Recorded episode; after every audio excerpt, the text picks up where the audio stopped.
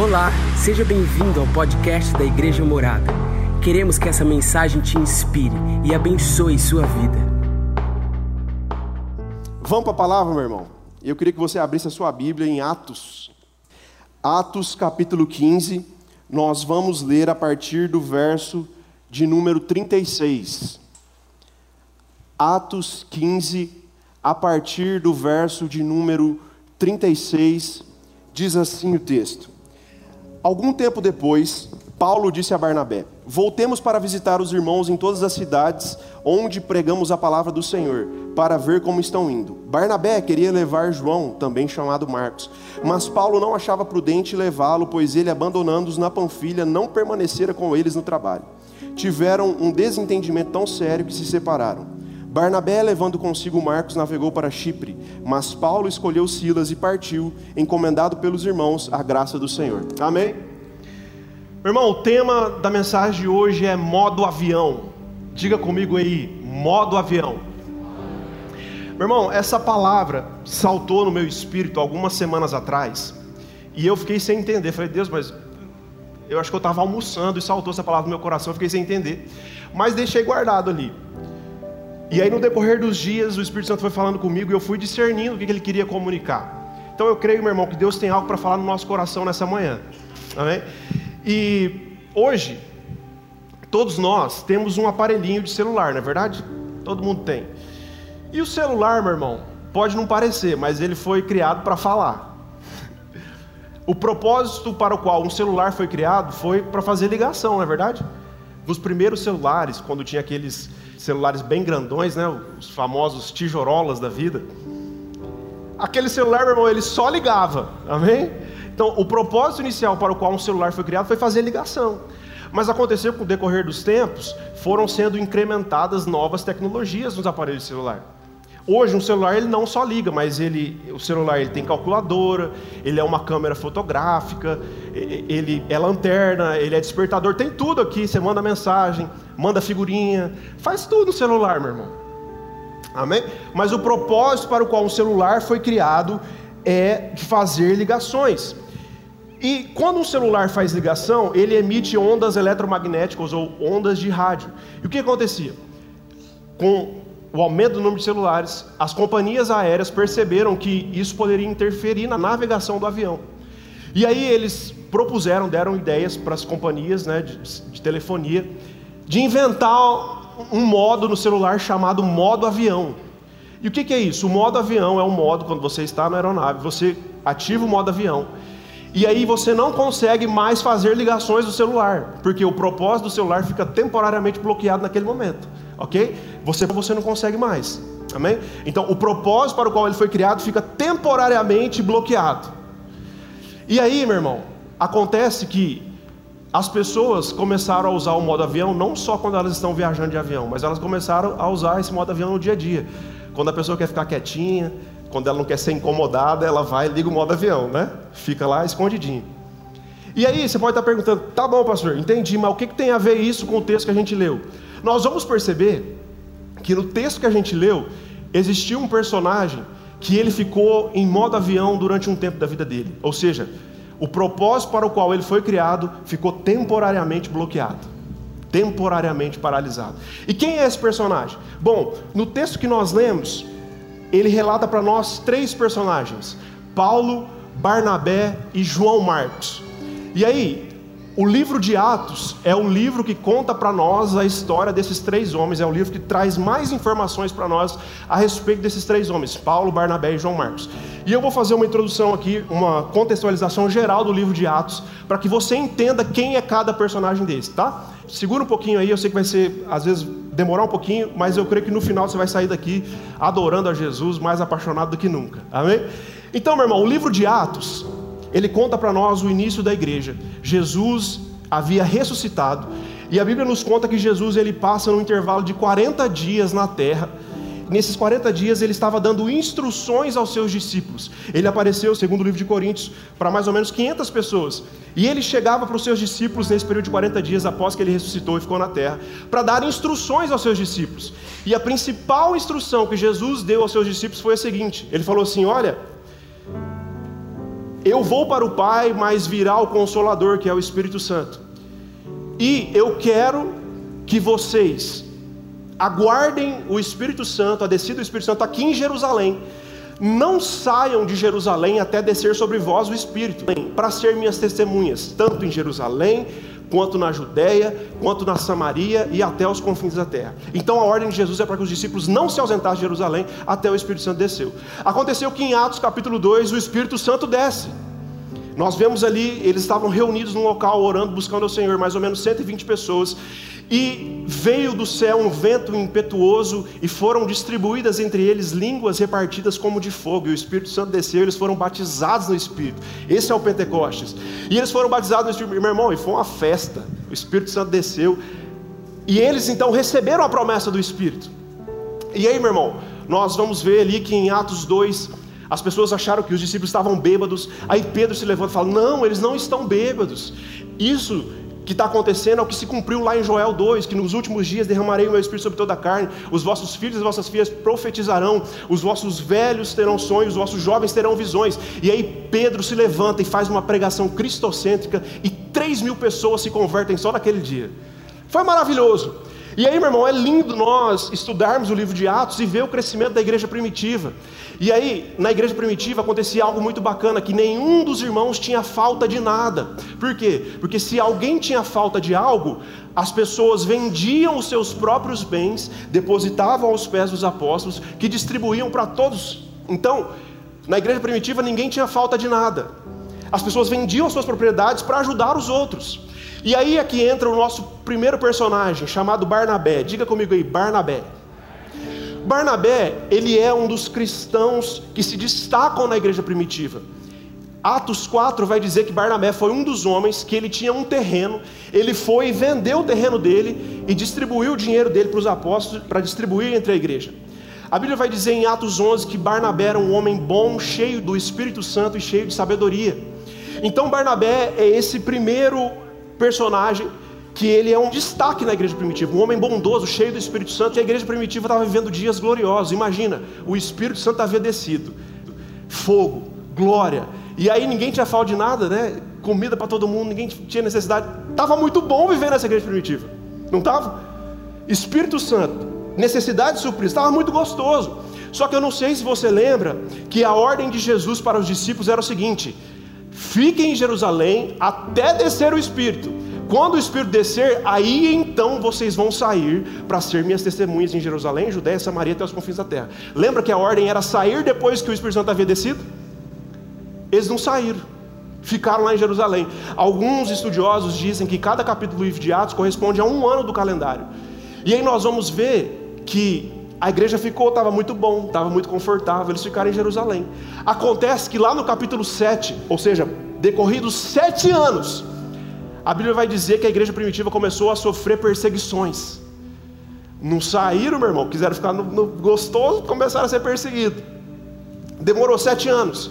E quem estava perseguindo a igreja primitiva? Quem estava perseguindo a igreja primitiva eram os religiosos da época, eram os fariseus. Por quê? Porque Jesus veio quebrar, estabelecer o seu reino. E a lei já não fazia mais sentido, e os religiosos estavam é, é, é, raivosos contra o reino de Deus, contra Jesus Cristo e seus discípulos. E aí o que acontece? Os religiosos, os fariseus começam a perseguir a igreja. E aí se levanta, tiveram vários homens, mas se levanta agora o nosso segundo personagem para perseguir a igreja, que o nome dele é Saulo. Diga comigo, Saulo. Quem era Saulo então? Saulo então ele era um judeu da tribo de Benjamim nascido em Tarso. E ele era um fariseu que perseguia a igreja. Lembra que eu falei que a igreja começou a ser perseguida? Paulo se levantou como um dos expoentes e começou a perseguir a igreja. Tanto que quando o primeiro mártir foi morto, que foi Estevão, Paulo, Saulo, no caso, estava lá segurando as vestes daqueles que apedrejaram Estevão. Então Saulo se levanta como um dos expoentes e ele começa a perseguir a igreja. Ele tem raiva dos crentes. Saulo, ele vai até a sinagoga de Jerusalém e ele pede cartas para perseguir os irmãos que estavam lá na cidade de Damasco. E aí Paulo sai de Jerusalém com o intuito de perseguir e matar os cristãos que estavam lá em Damasco. Aí Paulo estava no caminho para Damasco e ali ele tem o seu encontro com Jesus. Eu creio que muitos de vocês conhecem a história, que ele está indo para Damasco, e aí uma luz no céu brilha, e Paulo cai no chão. A Bíblia não fala que ele caiu do cavalo, mas ele cai, e ele fica cego. Aí ouve-se uma voz do céu que diz assim: Saulo, Saulo, por que tu me persegues? Aí Paulo, Saulo pergunta: Mas quem és tu? E ele fala: Eu sou Jesus, aquele a quem tu persegues. Dura coisa é contra ti recalcitrar contra os arguilhões. Aí Paulo pergunta: Mas o que eu tenho que fazer? Aí Jesus dá a instrução para ele entrar na cidade de Damasco. E aí, quando ele está entrando na cidade de Damasco, Deus toca no coração de Ananias. E Ananias vai lá e ora por Paulo. E Paulo tinha ficado cego, volta às vistas. E Paulo é batizado naquele momento. Então, aqui em Atos 9, Paulo ele se converte. Ele passa de um perseguidor do evangelho a um anunciante do evangelho porque ele tem o seu encontro com Jesus. E aí, meu irmão, Paulo ele se converte, ele começa a pregar. Ele vai, fica um tempo na Arábia, depois ele volta, fica um tempo em Damasco, três anos pregando. Aí o povo começa a falar assim: Mas espera aí, esse aí não é aquele que perseguia a gente, que queria matar a gente, agora ele está se levantando para pregar o Evangelho? Não, isso aí é fake, isso aí é mentira. Vamos matar ele. E aí o povo quer matar Paulo. Aí Paulo sai fugido de Damasco e vai para Jerusalém. Quando ele chega em Jerusalém, todo mundo olha para ele e fala: Não, esse cara é mentiroso, ele perseguia a gente, ele está se fingindo para poder pegar a gente no contrapé. Ele perseguia a gente, agora ele está querendo pregar o evangelho. Não. Aí sabe o que acontece? Lembra de Barnabé, que era um homem bondoso? Barnabé, ele chega e ele resolve acreditar em Paulo. Ele fala assim: Paulo, ninguém está acreditando em você. Vamos lá então, eu vou te apresentar para os apóstolos. Barnabé, então, foi aquele que foi o canal de comunicação para apresentar Paulo para os apóstolos em Jerusalém. Acontece que Saulo, então, porque as pessoas queriam matar ele, a igreja manda ele lá para Tarso, a cidade natal dele, e ele fica lá dez anos escondido. Paulo ficou dez anos escondido lá, ninguém se lembrava mais de Saulo. E o que acontece? Com a perseguição da igreja, os crentes começaram a se espalhar por toda a região. E até que eles chegaram numa cidade chamada Antioquia. E lá em Antioquia, meu irmão, os crentes estavam se convertendo, a igreja de Jerusalém manda Barnabé para lá. E Barnabé então ele começa a cuidar da igreja de Antioquia. Antioquia era a terceira maior cidade do império naquela época, uma cidade portuária muito grande. E aí Barnabé está liderando a igreja de Antioquia e ele se lembra, fala assim: Poxa vida, Paulo, ele está lá em Tarso, esquecido, faz 10 anos que ninguém se lembra de Saulo. Sabe de uma coisa? Eu vou lá buscar Saulo. Aí Barnabé, ele era um homem bondoso, cheio do Espírito Santo, foi lá e resolveu acreditar em Saulo. Saulo estava 10 anos esquecido. Ele vai e traz Saulo de volta. E aí eles começam a pregar ali em Antioquia. E nessa cidade de Antioquia aconteceu algo muito bacana. Em Antioquia, os discípulos foram pela primeira vez chamados cristãos. E eu creio que muito disso era pela alma generosa, pelo espírito poderoso que Barnabé é, andava. E aí, meu irmão, o que acontece? A igreja de Antioquia começa a crescer, ok? Então já apresentei para vocês dois personagens: Barnabé, Saulo, e agora vem o último personagem, que é o nome dele é João Marcos. Diga comigo aí, João Marcos. Quem era João Marcos, meu irmão? João Marcos, a Bíblia vai dizer que ele era sobrinho de Barnabé. Olha que legal, sobrinho de Barnabé. E João Marcos, ele era filho de uma mulher de oração. Quando nós lemos a Bíblia ali em Atos 12, quando Pedro ele foi perseguido e preso, lembra que Pedro foi solto da prisão, os anjos soltaram Pedro e Pedro foi para uma casa. E lá nessa casa as pessoas estavam orando. E adivinha de que era essa casa? Essa casa era da mãe de João Marcos. Então João Marcos era filho de uma mulher de oração e sobrinho de Barnabé. Um menino de família. Três personagens: Paulo, Barnabé e João Marcos. Agora eu preciso da ajuda de três homens aqui na frente, rapidinho. Então, aqui para vocês estão apresentados Paulo, Barnabé e João Marcos, ok? Tá. o que, que acontece, irmão? Eles estavam na igreja de Antioquia e o Espírito Santo comunicou à igreja de Antioquia falando assim: Olha, separai para mim Paulo e Barnabé para a obra que eu os tenho chamado. E aí eles enviam Paulo e Barnabé e João Marcos para a primeira viagem missionária da igreja. Olha que maravilha. A igreja estava se expandindo. E aí então nós temos a primeira viagem missionária. Se puder colocar o slide rapidinho. Olha aí, meu irmão. Aqui está a primeira viagem missionária de Paulo. Aqui embaixo nós temos Jerusalém.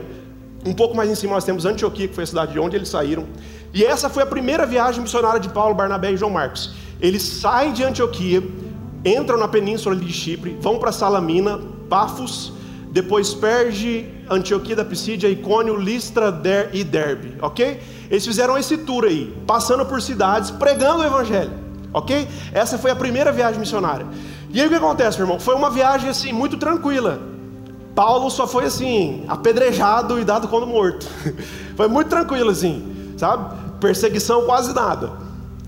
Aí, meu irmão, o que acontece? Eles saem de Antioquia, chegam em Salamina e depois chegam em Pafos. Tá vendo ali aquela cidade de Pafos? Nessa cidade de Pafos acontece algo muito interessante. Existia o prefeito da cidade, o procônsul da cidade. E aí Paulo consegue pregar para o prefeito da cidade e adivinha o que acontece? O prefeito da cidade se converte. Foi isso que aconteceu em Pafos.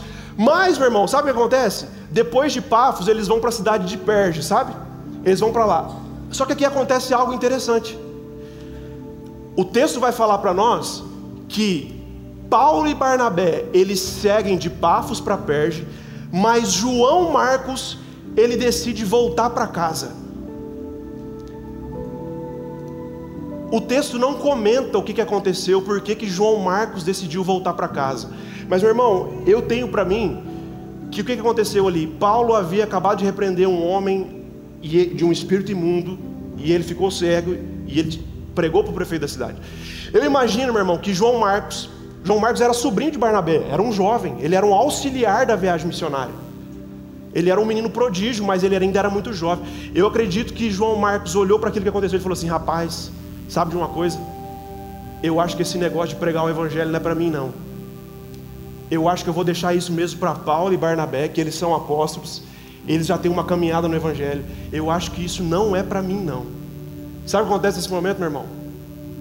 João Marcos ele decide entrar em modo avião nesse momento.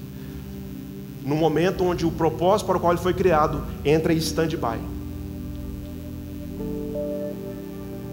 Pafos, que é a cidade onde eles pregaram, no original ele significa quente ou fervente, ou seja, é um local onde a pressão aumenta.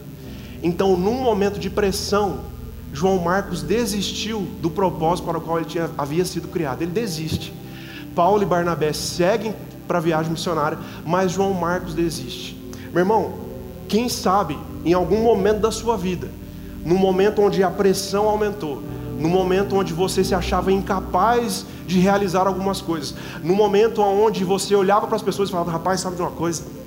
Eu acho que esse, esse negócio de, de viver o Evangelho, de ser feliz, esse lance de correr atrás dos meus sonhos, de viver aquilo que Deus tem para a minha vida, eu acho que isso não é para mim não, eu acho que eu vou desistir. E sabe o que acontece? Naquele momento, João Marcos ele entra em modo avião. Dá um passo para trás, João Marcos.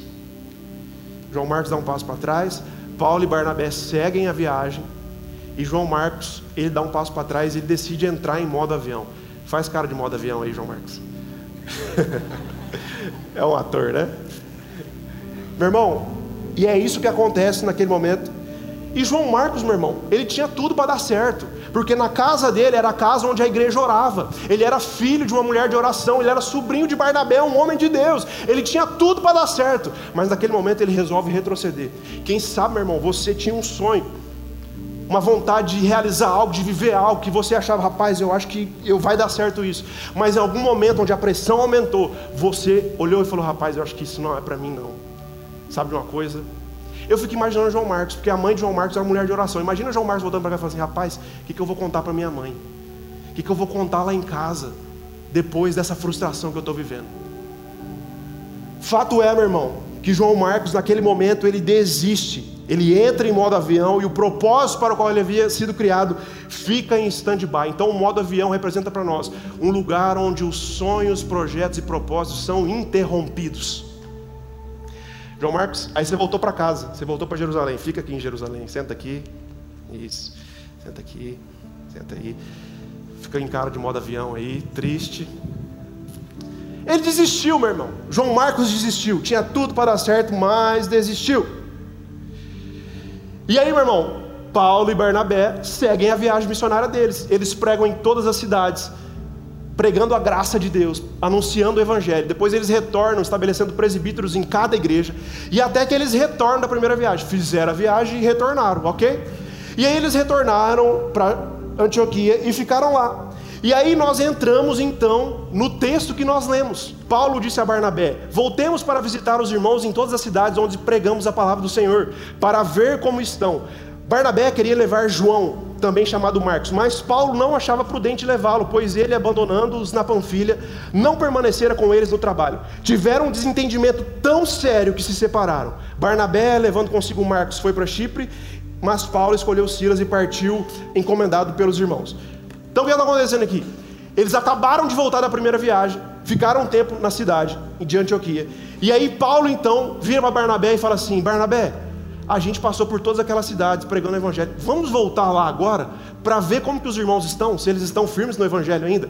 Aí Barnabé fala assim: "Opa, demorou. Vamos voltar e visitar os irmãos de todas essas regiões da Galácia". Aí Barnabé fala assim: "Mas tem um porém. Lembra de João Marcos que ele havia desistido? Eu quero levar meu sobrinho de volta comigo". Aí Paulo fala assim: "Negarete. Não quero levar João Marcos. Aí Barnabé, mas por que você não quer levar João Marcos? Ele fala, porque você não lembra? Lá no início da primeira viagem missionária, lá na cidade de Perge, João Marcos desistiu, ele não aguentou a pressão, ele desistiu. Aí, meu irmão, olha que interessante, o texto fala que houve uma desavença entre dois grandes homens de Deus, houve uma contenda entre eles. Aí Paulo e Barnabé brigam se desentenderam, meu irmão. Dois grandes homens de Deus se desentenderam. E aí, o texto fala para nós que houve essa contenda. Meu irmão, na verdade, sabe o que está acontecendo aqui nesse momento? Paulo era um grande homem de Deus, amém? Ele era uma referência para a igreja, não era? Mas naquele momento, Paulo ele foi uma frustração para João Marcos. Porque Paulo, naquele momento, ele não tinha acreditado mais, ele tinha desistido de João Marcos. Eu te pergunto uma coisa, meu irmão: Jesus teria desistido de alguém? Não. Fato é que naquele momento Paulo foi uma decepção para João Marcos. Meu irmão, quem sabe você chegou aqui hoje e durante a sua trajetória de vida, quem sabe pessoas que eram referências para você te decepcionaram. Quem sabe pessoas que eram é, referências para você frustraram alguma coisa no seu coração. Pode acontecer. Quem sabe os seus pais te decepcionaram em algum momento da sua vida. E você tem algo no seu coração que você ainda não resolveu. Quem sabe líderes seus te decepcionaram. Quem sabe até pastores te decepcionaram. E por causa dessa decepção, você resolveu engavetar sonhos, resolveu entrar num estágio onde tudo aquilo que você queria ser ficou engavetado.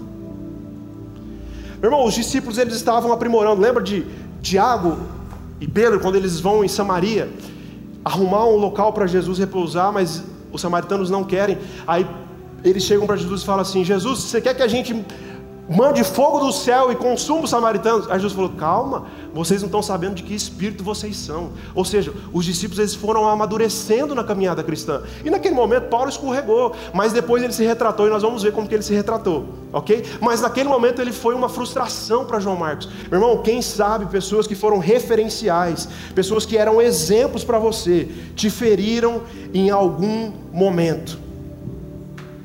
Meu irmão, mas deixa eu te falar alguma coisa.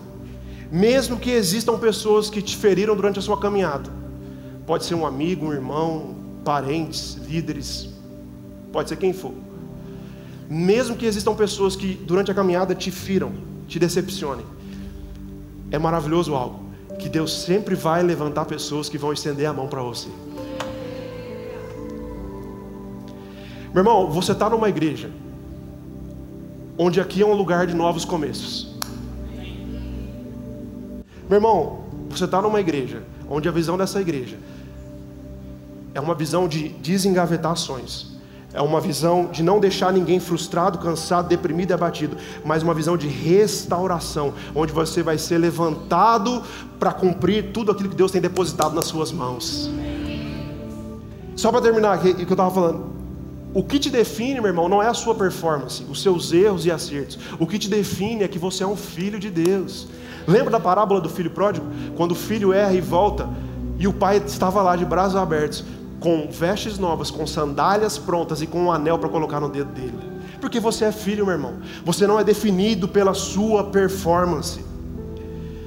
E fato é, meu irmão, que nesse momento, Paulo, ele divide a viagem, a segunda viagem, divide no meio.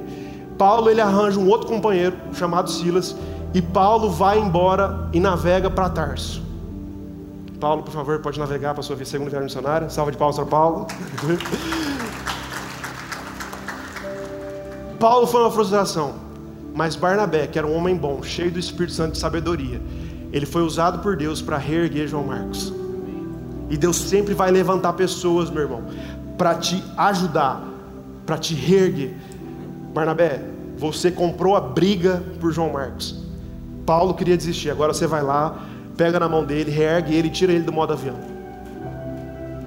Sabe o que significa Barnabé? Barnabé, no original, significa filho do descanso. Isso significa que Deus sempre vai te tirar de um lugar de decepção, de frustração, de sonhos engavetados, de traumas e dores. Ele sempre vai tirar desse lugar para te levar para um lugar de descanso, onde você vai descansar nos braços do seu Pai e viver tudo aquilo que Ele tem para a sua vida. Glória a Deus, salve de palmas para Barnabé e João Marcos, por favor, pode sentar. Obrigado. Aleluia, aleluia. Meu irmão, deixa eu falar algo para você.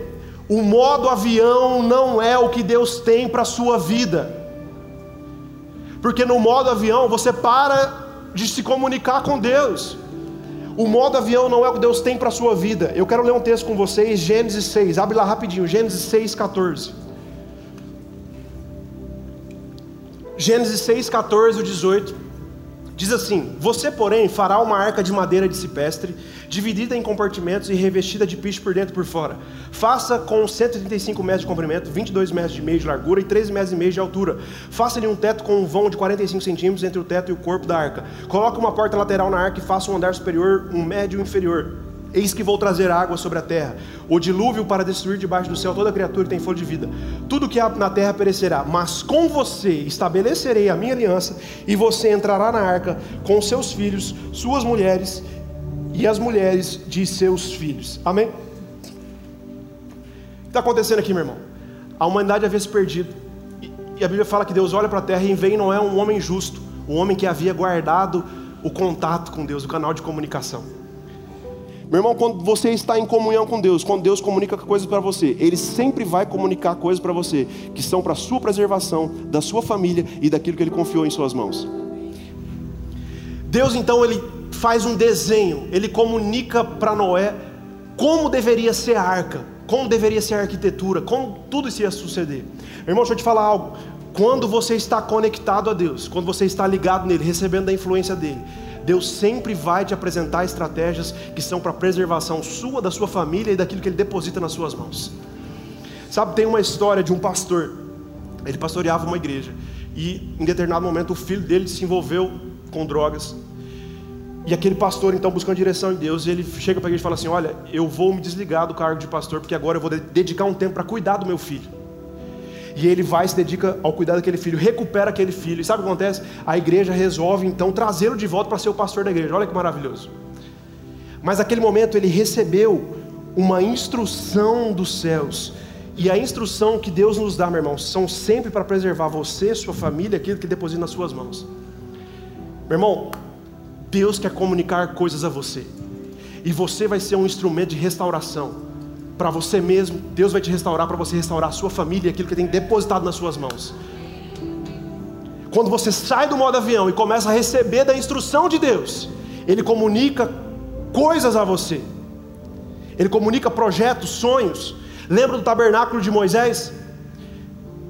Deus ele descreve perfeitamente como o tabernáculo deveria ser feito, quais eram os materiais a ser usados, quais eram os itens, como eram os tecidos, quais eram as cores do tecido. Deus comunica perfeitamente a Moisés como deveria ser o tabernáculo.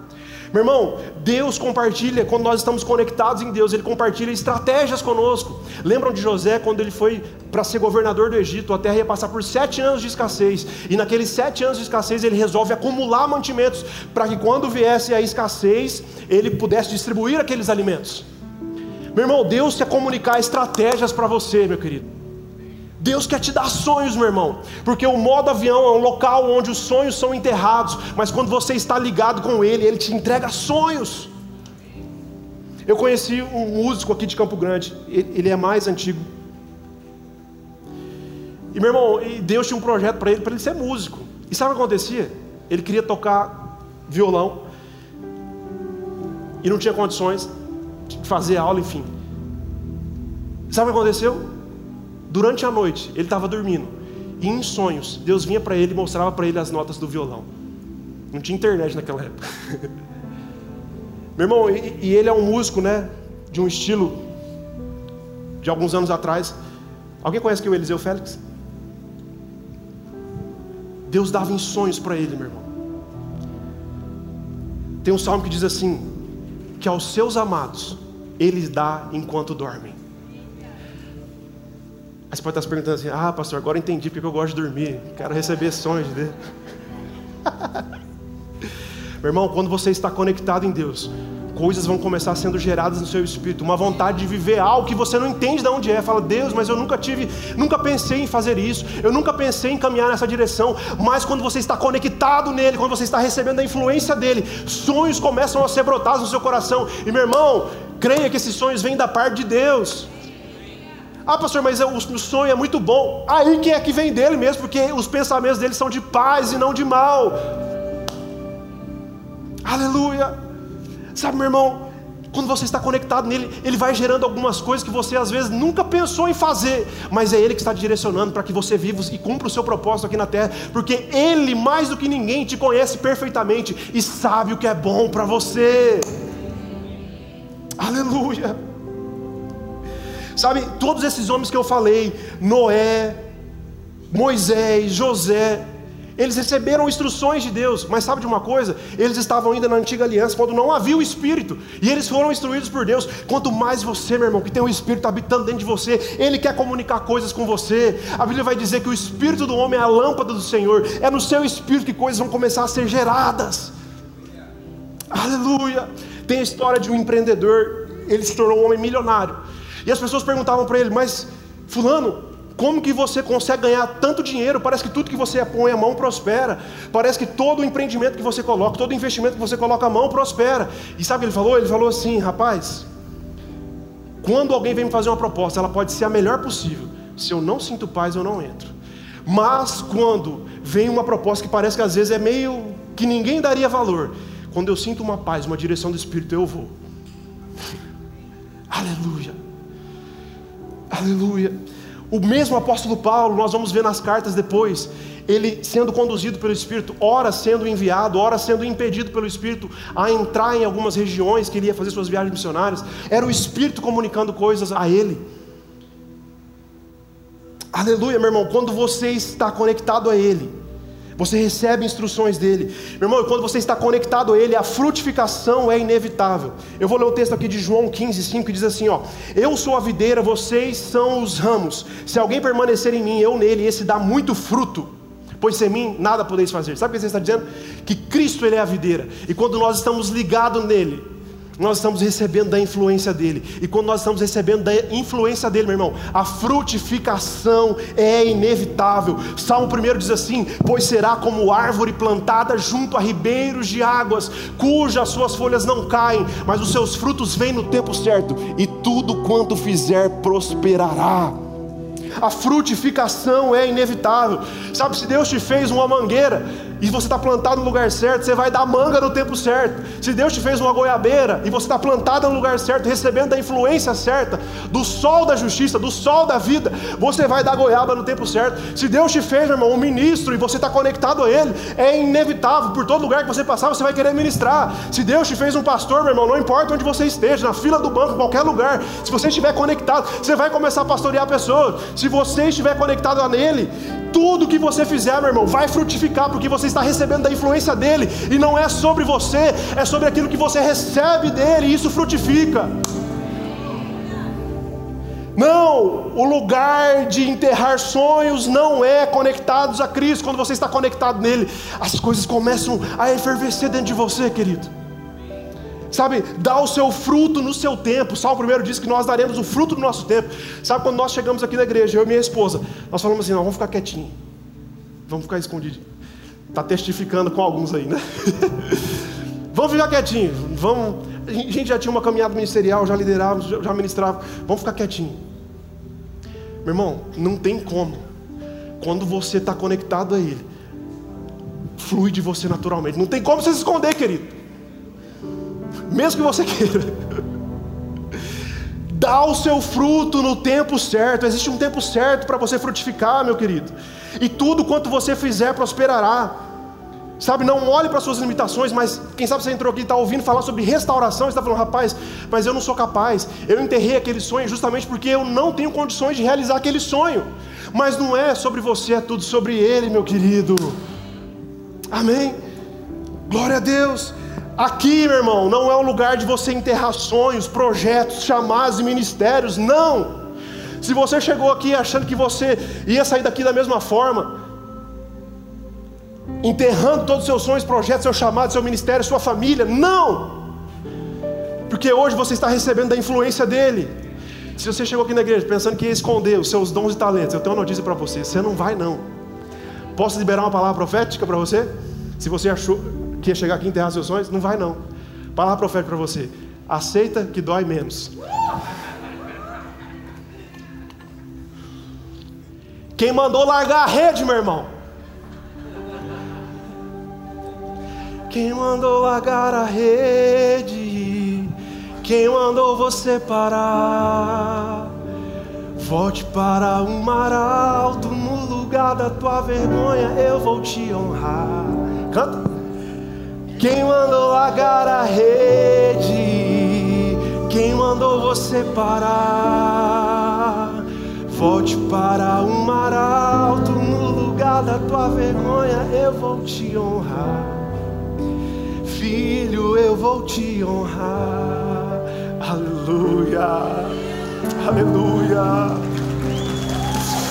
aleluia. Quem mandou largar essa rede aí, meu irmão? Hoje é dia de voltar. Hoje é dia de sair do modo avião e voltar para aquilo que Deus tem para a sua vida.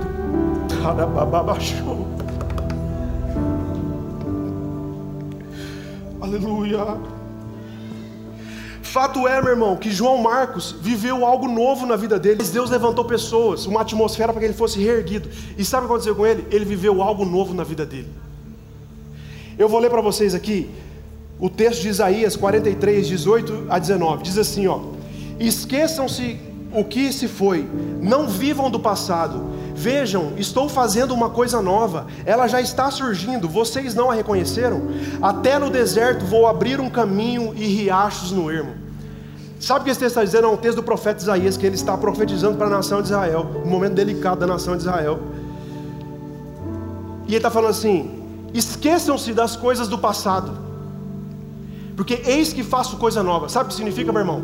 Que muitas vezes a gente olha para trás e fala: rapaz, só lá atrás que era bom. Por quê? Porque os israelitas, eles viveram coisas maravilhosas, eles viram o mar se abrir, eles viram o maná caindo do céu, eles viram muitos milagres. E Isaías está dizendo para eles assim: Ei, se você ler o texto todo, você vai perceber que ele fala: Ei, lembra dos milagres no passado, no caminho do deserto? Lembra?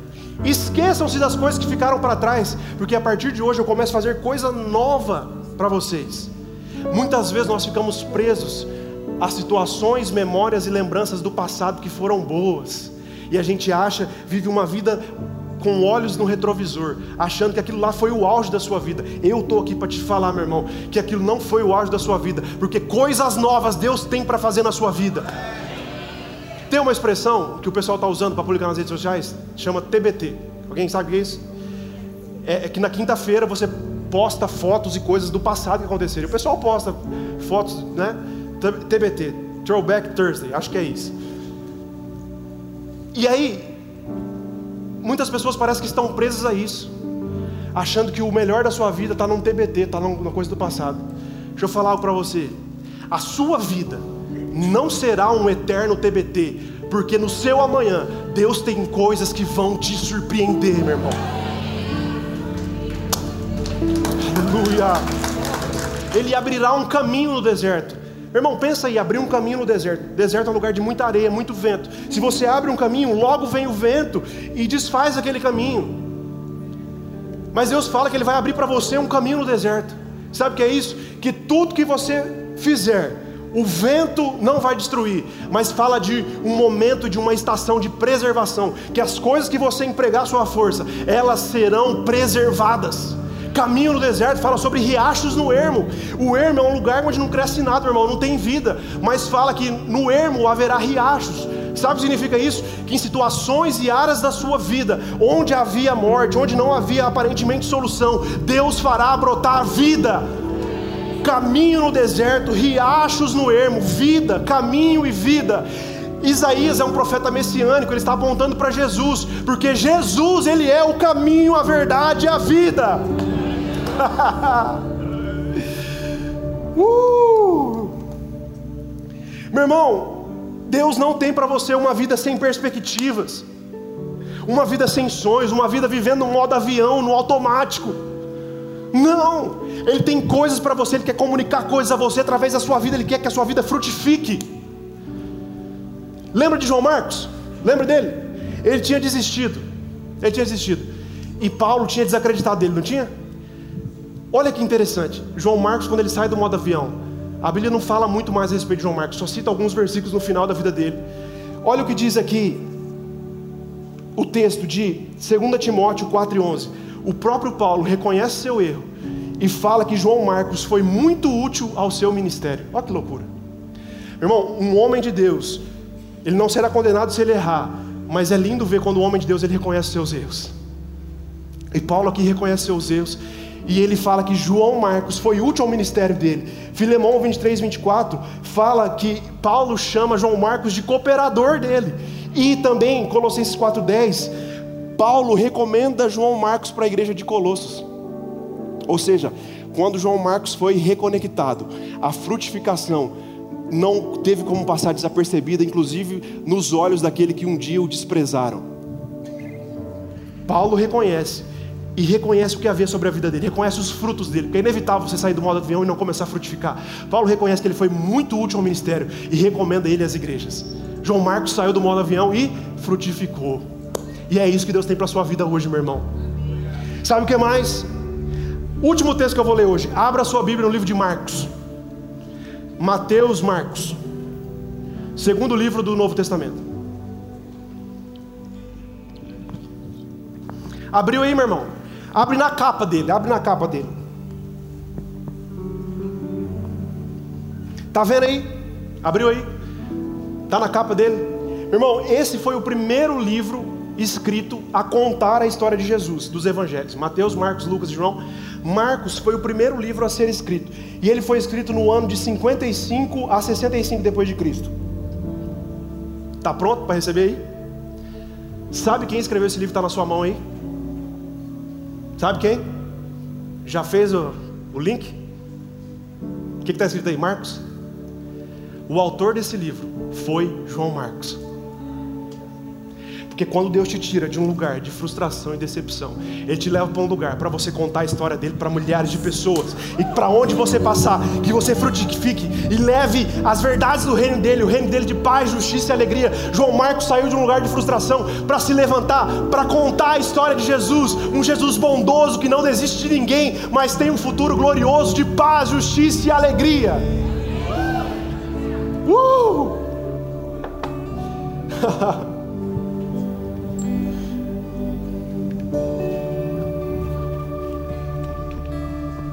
Irmão, eu não sei como você chegou aqui hoje.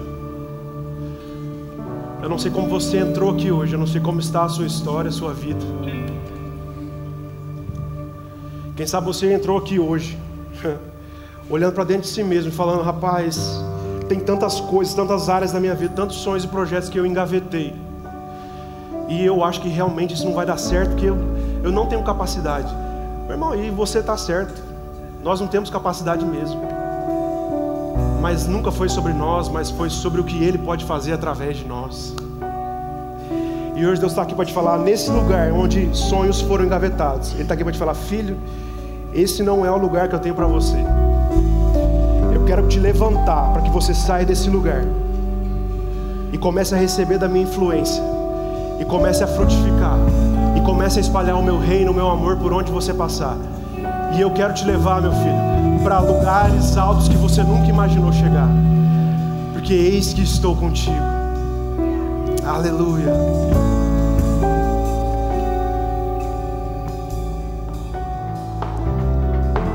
Essa foi uma mensagem da Igreja Morada. Para ficar por dentro e saber mais, nos acompanhe em nossas redes sociais.